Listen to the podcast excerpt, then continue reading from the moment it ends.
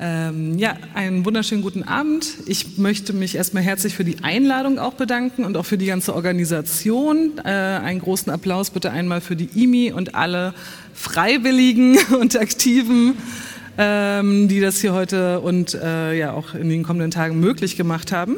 Ich gebe mal den Applaus selber.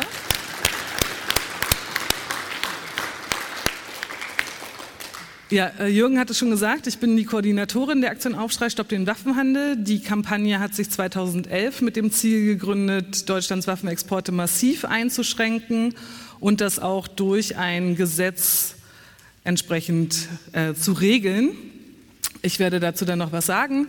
Und da es ja morgen auch um die Frage geht, ähm, aktiv zu werden und hier natürlich ganz viele ähm, Aktivistinnen ähm, vor Ort sind und von ihrer Arbeit berichten, beginne ich ähm, auch mit der äh, die Arbeit von Aktion Aufschrei kurz vorzustellen in einem Video.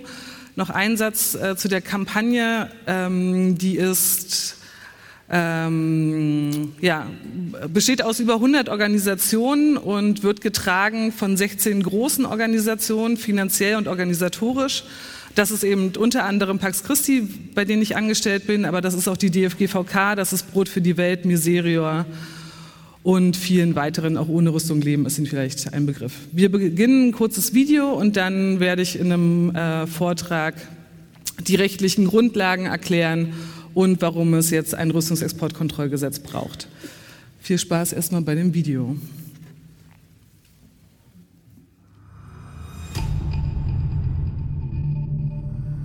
Stoppt den Export von Waffen weil wir erwarten, dass die Regeln, die es gibt, eingehalten werden.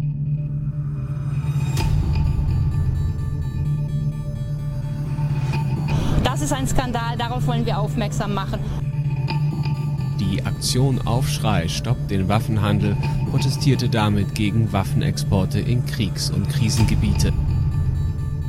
Es ist der größte Kleinwaffenstrafprozess, den dieses Land bisher erlebt hat sprechen Sie nicht ein Urteil im Namen von Heckler und Koch, sondern sprechen Sie ein Urteil im Namen des Volkes, wie es im Gesetz steht. Jürgen Resslin, Sprecher der Kampagne Aktion Aufschrei Stopp den Waffenhandel und Bundessprecher der DFGVK, der Deutschen Friedensgesellschaft. Wir sind hier vor dem Deutschen Bundestag dem Zentrum der Macht, auch was die Rüstungsexportentscheidungen anbetrifft, in Sichtweite zum Bundeskanzleramt, wo der Bundessicherheitsrat tagt in geheimer Sitzung. Frau Merkel, Herr Scholz, als Kanzlerin und Vizekanzler und sieben Minister. Und die entscheiden in geheimer Sitzung, ob Saudi-Arabien Kriegswaffen erhält, ob andere Länder im Nahen und Mittleren Osten die Menschenrechte schwerstens verletzen und Krieg führen, Waffen erhalten. Und nur im Fall von Saudi-Arabien ist es uns gelungen, ein Exportmoratorium durchzusetzen.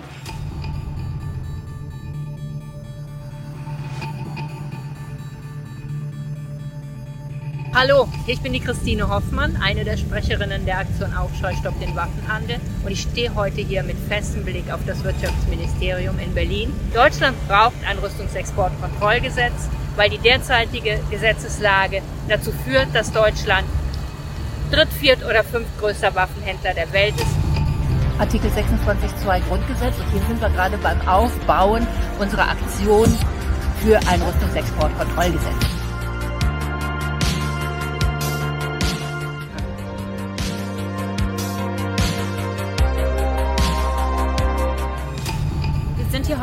Karlsruhe, ähm, weil heute das Urteil im Sig-Sauer-Prozess gefällt wird. Da geht es um den illegalen Export von 38.000 Kleinwaffen über die USA nach Kolumbien. Wir sind heute hier, um gegen Rüstungsexporte und für ein Rüstungsexportkontrollgesetz zu protestieren. Und wir kämpfen dafür, dass es glasklare Kriterien in einem Rüstungsexportkontrollgesetz gibt, die die Rüstungsexporte ganz klar verrechtlicht und eben sagt, in völkerrechtsverletzenden Staaten, in Staaten, die die Menschenrechte verletzen, die Krieg führen oder sich in Krisengebieten befinden, dass wir in diese Länder ganz eindeutig nicht liefern. Und wir brauchen auf jeden Fall auch eine Begründungspflicht in dem Rüstungsexportkontrollgesetz. Damit auch klar wird, warum werden Exporte genehmigt oder auch nicht. Und in das Gesetz, was wir fordern, was zum Glück jetzt auch in Planung ist, das begrüßen wir sehr, soll auch unbedingt ein Verbandsklagerecht, denn wir als Organisation wollen auch die Regierung dafür verantwortlich machen können, beziehungsweise die Exportgenehmigung juristisch überprüfen lassen können, wenn wir der Meinung sind, dass eindeutig gegen das Gesetz verstoßen wird. Dafür sind wir heute hier und protestieren hier. Kirchen und Hilfsorganisationen haben neue Waffenlieferungen an Saudi-Arabien verurteilt. Die Vermeidung von Leid müsse der Maßstab der Exportpolitik sein, sagte Susanne Weipert von der katholischen Friedensbewegung Pax Christi. Die Bundesregierung hat zugestimmt, Munition und Ausrüstung für Kampfjets an das Königreich zu liefern, wie gestern bekannt wurde. Die Rüstungsexporte sind eigentlich ausgesetzt, unter anderem, weil der Golfstaat am Krieg im Jemen beteiligt ist. Allein die Vorstellung, allein diese Vorstellung ist für mich wichtig, und fördert mit dem Preis zusammen die Arbeit, dass ich mich hier weiter engagieren muss. Ich muss es tun, ich kann nicht anders. Also ich jedenfalls bleibe dabei, jeden Tag, den wir hinkriegen, keine Waffen zu liefern und den wir hinkriegen, miteinander zu sprechen und andere Methoden der Konfliktlösung vorzubereiten, ist ein guter Tag.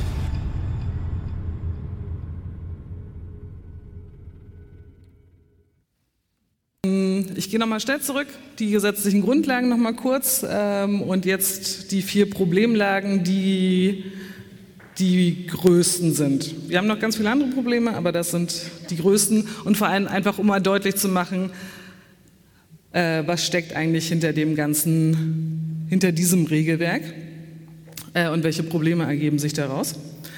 Ähm, nämlich das erste und größte Problem die gesetzlichen Grundlagen, die ich äh, Ihnen gerade genannt habe oder euch, ähm, die sind zwar rechtsverbindlich, aber die sind nicht justiziabel. Das heißt, niemand kann klagen. Natürlich ist die Bundesregierung nach äh, dem Grundgesetz, Artikel 20 Absatz 2, glaube ich, ähm, an Recht und Gesetz gebunden.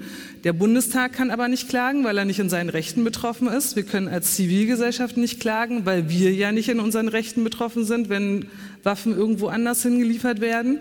Und die Betroffenen können äh, nur klagen, wenn explizit, äh, also wenn sie denn dann schon geschädigt sind, aber sie können nichts gegen den Export selber tun. Deswegen fordern wir auch ein Verbandsklagerecht. Ähm, die politischen Grundsätze, habe ich ja genannt, die sind ähm, nicht rechtsverbindlich. Die äh, entfalten nur eine sogenannte politische Bindungswirkung nach innen. Ähm, da können wir uns dann auch immer gerne darauf berufen und das tun wir auch, aber daraus folgt nichts. Das Parlament hat keinerlei Kontroll- oder Mitsprachemöglichkeit weil das ist die sogenannte exekutive Eigenverantwortung. Also die Bundesregierung, ich habe es ja vorhin zitiert aus Artikel 26.2 Grundgesetz, die Bundesregierung entscheidet über Rüstungsexporte.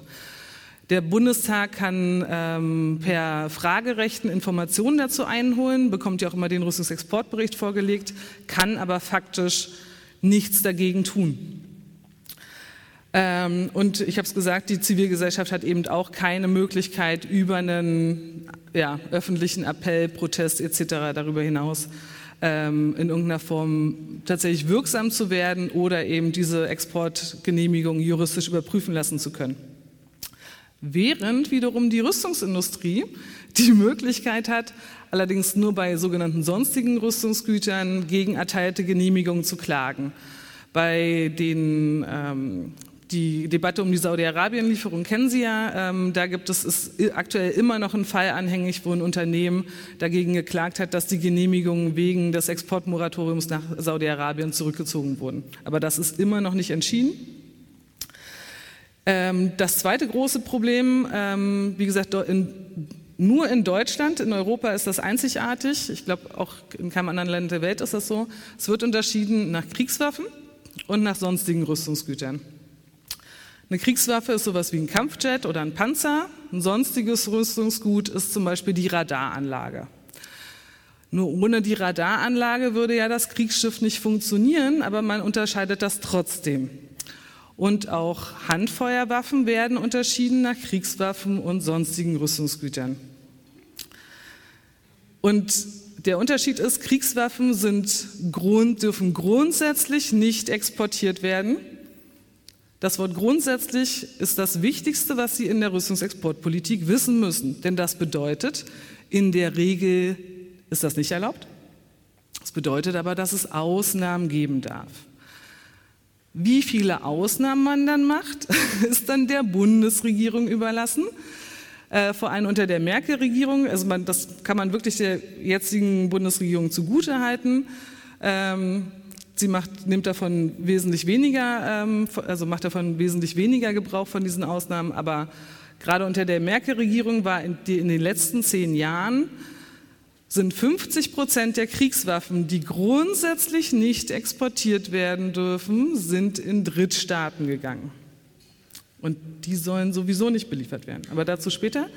Und sonstige Rüstungsgüter, wie gesagt, sowas wie Radaranlagen, Pistolen, Revolver, ähm, und alles, was Ihnen sonst noch so einfällt, was eben offiziell nicht in der Kriegswaffenliste steht, ähm, wird nach dem Außenwirtschaftsgesetz und der Außenwirtschaftsverordnung geregelt. Und dort gilt die sogenannte Außenwirtschaftsfreiheit. Das heißt, alles, was nicht verboten ist, ist erlaubt. Das heißt, wir haben hier zwei vollkommen unterschiedliche Gesetzeslogiken, die natürlich in einem massiven Spannungsverhältnis zueinander stehen. Dann haben wir als drittes großes Problem, wir haben einfach unterschiedliche Standards. Wir haben, wie gesagt, es gibt so einen Kriterienkatalog, der eben besagt, nach welchen Kriterien Rüstungsexporte genehmigt werden dürfen oder eben auch nicht. Diese Kriterien sollen eigentlich diskri sogenannt diskriminierungsfrei angewendet werden. Also egal welches Land ähm, gerne Rüstungsgüter aus Deutschland erhalten will, muss nach den gleichen Kriterien bewertet werden. Das ist nur leider nicht der Fall. Innerhalb der EU sprechen wir noch gar, schon gar nicht mehr von Export, sondern das ist Verbringung. Dafür gibt es die sogenannte Verbringungsgüterrichtlinie. Und, ähm, das heißt, und daraus resultiert, dass Exporte in, beziehungsweise die Verbringung in europäische Länder grundsätzlich nicht reguliert wird. Es sei denn, dass eben wirklich mal wiederum dann im Ausnahmefall besondere politische Gründe dagegen sprechen. Bei EU- und NATO-Ländern ist es so, dass die auch grundsätzlich nicht zu beschränken sind, es sei denn, dass außen sicherheitspolitische Gründe dagegen sprechen. Ähm, das ist aktuell bei der Türkei der Fall, beziehungsweise seit mindestens drei oder vier Jahren, was aus den ähm, kriegerischen Handlungen in Nordsyrien und Irak resultiert und aber aktuell auch gerade die Streitigkeiten mit Griechenland im Mittelmeer. Deswegen erhält die Türkei tatsächlich gerade als, trotz NATO-Mitgliedschaft sehr, sehr wenig Rüstungsgüter aus Deutschland. Ähm, und dann gibt es die sogenannten Drittländer, also alles, was nicht EU, NATO oder NATO gleichgestellt ist, also zum Beispiel Saudi-Arabien, äh, Paradebeispiel. Ähm, dorthin sollen Waffenexporte restriktiv gehandhabt werden. Das heißt, dass man vor allem Kriegswaffen grundsätzlich nicht liefert. Beachten Sie das Wort grundsätzlich? Und ähm, eben nur bei besonderen außen- und sicherheitspolitischen Interessen dann da praktisch eine Ausnahme macht. Und das vierte große Problem, das ist mein Lieblingsfall äh, in Anführungsstrichen, ist das sogenannte Kleinwaffenexportverbot bzw. die Kleinwaffendefinition. Ich habe ja gesagt, ähm, die politischen Grundsätze wurden 2019 nochmal überarbeitet. Darin steht, dass man grundsätzlich keine Kleinwaffenexporte in Drittstaaten erteilt. Sie ahnen es, natürlich äh, in Ausnahmefällen liefert man trotzdem. Muss ich aber auch dazu sagen, unter der jetzigen Regierung sind die, Export, die Kleinwaffenexporte in Drittstaaten enorm zurückgegangen. Das kann man der derzeitigen Regierung tatsächlich zugutehalten. Aber nach welcher Definition äh, betrachten wir denn in Deutschland und Europa Kleinwaffen? Muss man sich ja mal überlegen, es gibt drei verschiedene Definitionen. Es gibt die Definition der Europäischen Union, dann gibt es die der OSZE und dann gibt es die UN-Definition.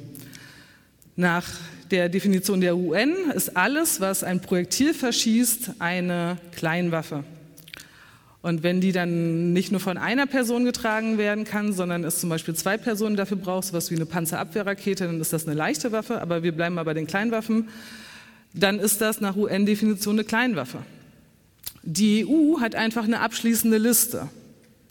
Wie gesagt, dann ein Maschinengewehr ist eine Kleinwaffe, eine halbautomatische Pistole ist eine Kleinwaffe und das ist einfach eine abschließende Liste. Wiederum eine Pistole, ein Revolver, ein Scharfschützengewehr, das ist nach der Definition keine Kleinwaffe. Was resultiert daraus? Offiziell berichtet oder beziehungsweise offiziell nach dieser Definition hat Deutschland 2021, es liegen leider aktu keine aktuelleren Vergleichszahlen vor, ähm, für knapp 44 Millionen Euro Kleinwaffen exportiert. Das wurde offiziell berichtet. Dann gibt es aber die sogenannten Handfeuerwaffen, wo eben alle ja, Kleinwaffen, Handfeuerwaffen drunter zählen, also auch Revolver, Pistolen, Scharfschützengewehre etc wurden in Höhe von 234 Millionen exportiert. Das heißt, nach der seit Jahren angewendeten Kleinwaffendefinition, und das wird sich auch nicht so schnell ändern, die Bundesregierung sieht da keinen Handlungsbedarf, ähm, deckt diese Definition nur 20 Prozent der tatsächlich exportierten Handfeuerwaffen. Und wenn die Bundesregierung dann eben berichtet, dass sie ja nur ganz wenig Kleinwaffen in Drittstaaten exportiert, dann betrifft das eben nur die Kleinwaffen, die, die unter diese Definition fallen. Von den anderen, also die anderen müssen nicht berichtet oder wird einfach nicht berichtet. Also man kann sich im Rüstungsexportbericht dann angucken, aha, es gibt die Ausfuhrlistenposition A0001, das sind die Handfeuerwaffen ähm, und das sind wie gesagt diese 234 Millionen. Aber da steht nicht, in welche Länder die exportiert werden. Und nur bei den Kleinwaffen führt die Bundesregierung dann explizit auf, in welche Länder bzw. eben EU-Drittländer ähm, diese exportiert werden. Das muss man sich mal vorstellen. Aber wohlgemerkt, der internationale Waffenhandelsvertrag ATT, der unterzeichnet wurde von Deutschland und auch über 130 anderen Ländern und eigentlich auch allen EU-Ländern, schreibt die UN-Definition vor. Nur wo, kein, wo man nicht klagen kann, kann man ja auch das nicht anfordern, dass das passiert. Was folgt daraus? Ähm, die, wie gesagt, wir, ähm, die Kampagne fordert seit Jahren eben, dass es ein Rüstungsexportkontrollgesetz gibt, was diesen ganzen Regelungsrahmen neu fasst. Und ähm, unsere Ansprüche an dieses Gesetz sind, ich habe es vorhin schon gesagt, Kriegswaffen und sonstige Rüstungsgüter müssen eben nach den gleichen also müssen unter die gleiche gesetzliche Regelung fallen, beziehungsweise müssen eben rechtlich gleichgestellt werden. Es kann ja nicht sein, das eine ist verboten in, äh, und nur in Ausnahmefällen erlaubt, das andere ist erlaubt und nur in Ausnahmefällen verboten. Dann muss es eine Begründungspflicht geben. Es muss einfach klar sein, wenn es Ausnahmen von diesem grundsätzlichen Verbot gibt, und das ist ja auch je aktuell der Fall, dann muss begründet werden, warum man Ausnahmen macht. Und gerade wenn es um Kriegswaffen in äh, Drittstaaten oder eigentlich auch in alle anderen Länder gibt, ähm, dann muss das begründet werden.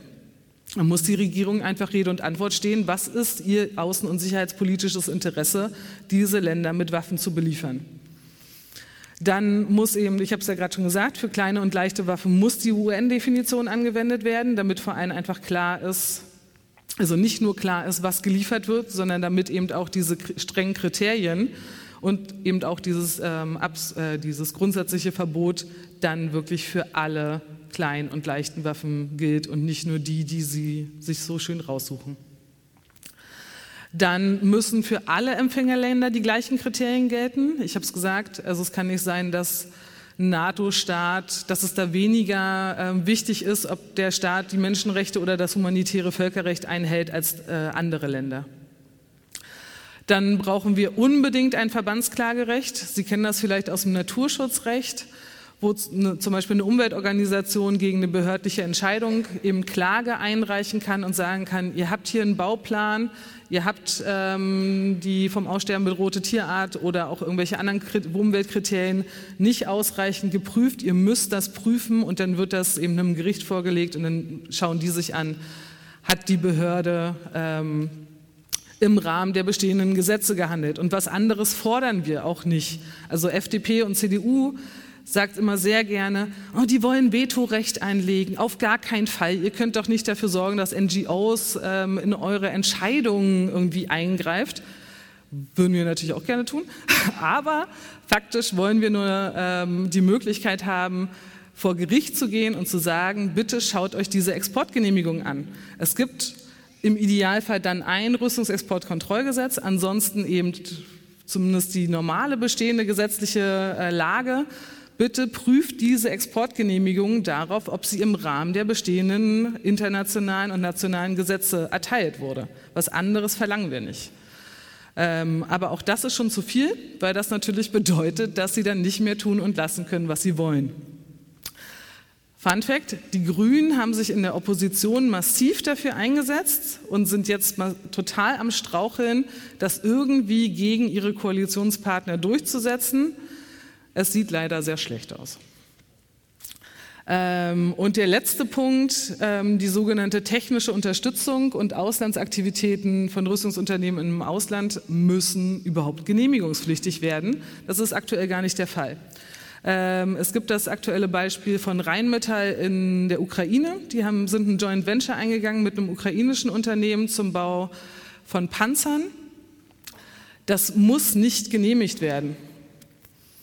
Ähm, also wenn Rheinmetall dann tatsächlich auch Herstellungsausrüstung für diese Panzer liefert oder ähm, ja, dann auch einfach Teile dafür, dann muss das im Einzelnen genehmigt werden.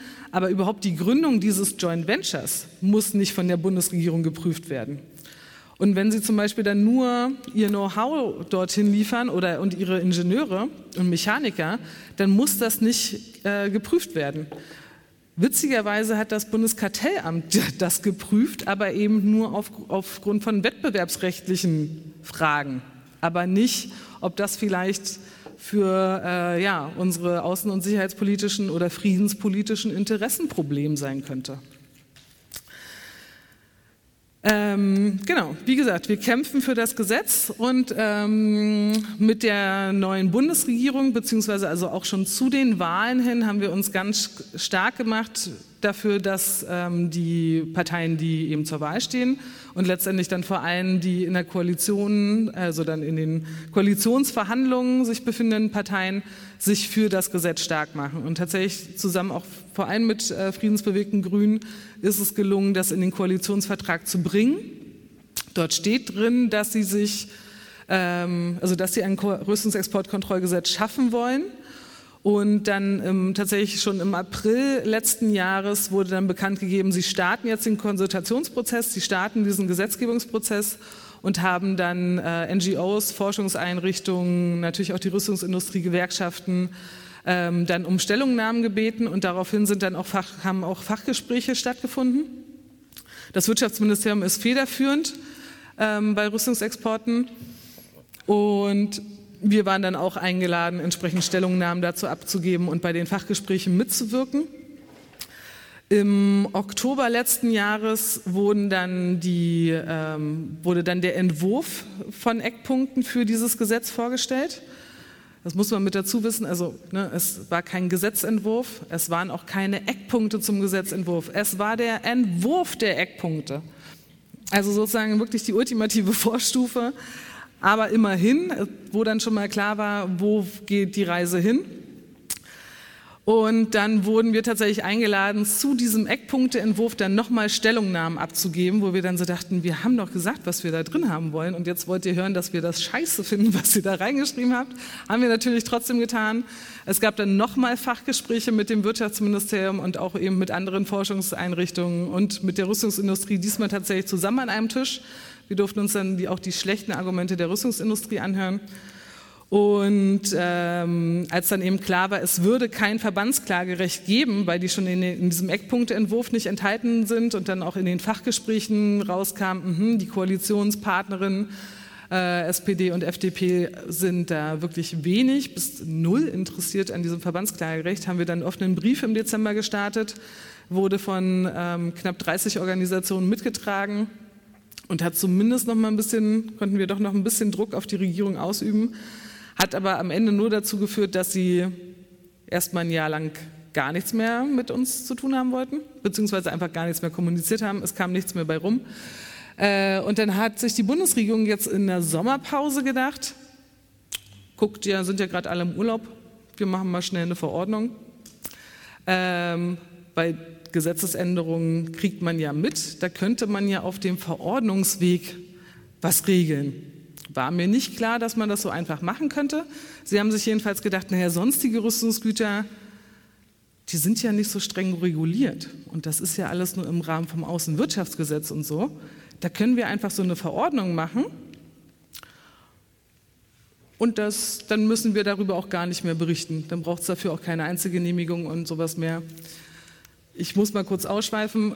Im, äh, es gibt sogenannte Allgemeingenehmigungen.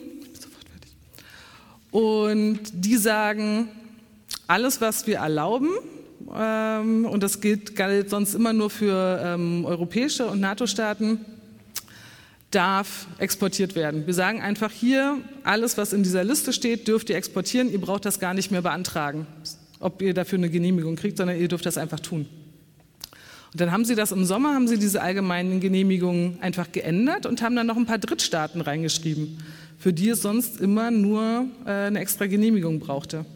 Haben wir dagegen protestiert äh, und dann haben wir tatsächlich eine Mail vom Wirtschaftsministerium bekommen, wir laden Sie zum Gespräch ein. Sie haben ja scheinbar Probleme damit. Und ähm, ja, genau, dann hat jetzt im November nochmal ein äh, Gespräch stattgefunden. Da wurden dann auch nochmal Fragen zum Gesetz auch besprochen. Und dann kam eben auch raus, dass es immer noch keinen Zeitplan für das Gesetz gibt. Dass sie immer noch an zwei Punkten hängen, die sie natürlich nicht verraten wollten ähm, und dass wir aber immer noch der Dinge harren, die da irgendwie nicht kommen wollen. Und wir hoffen tatsächlich, dass Sie Anfang des Jahres dann wenigstens die Eckpunkte oder sogar den Gesetzentwurf präsentieren, weil Sie haben dann nur noch anderthalb Jahre Zeit, bis die Legislatur rum ist. Und normaler Gesetzgebungsprozess dauert anderthalb Jahre. Wir bleiben jedenfalls dran. Wir kämpfen und äh, genau, das war's von mir. Wenn Sie Fragen haben, dann gerne fragen.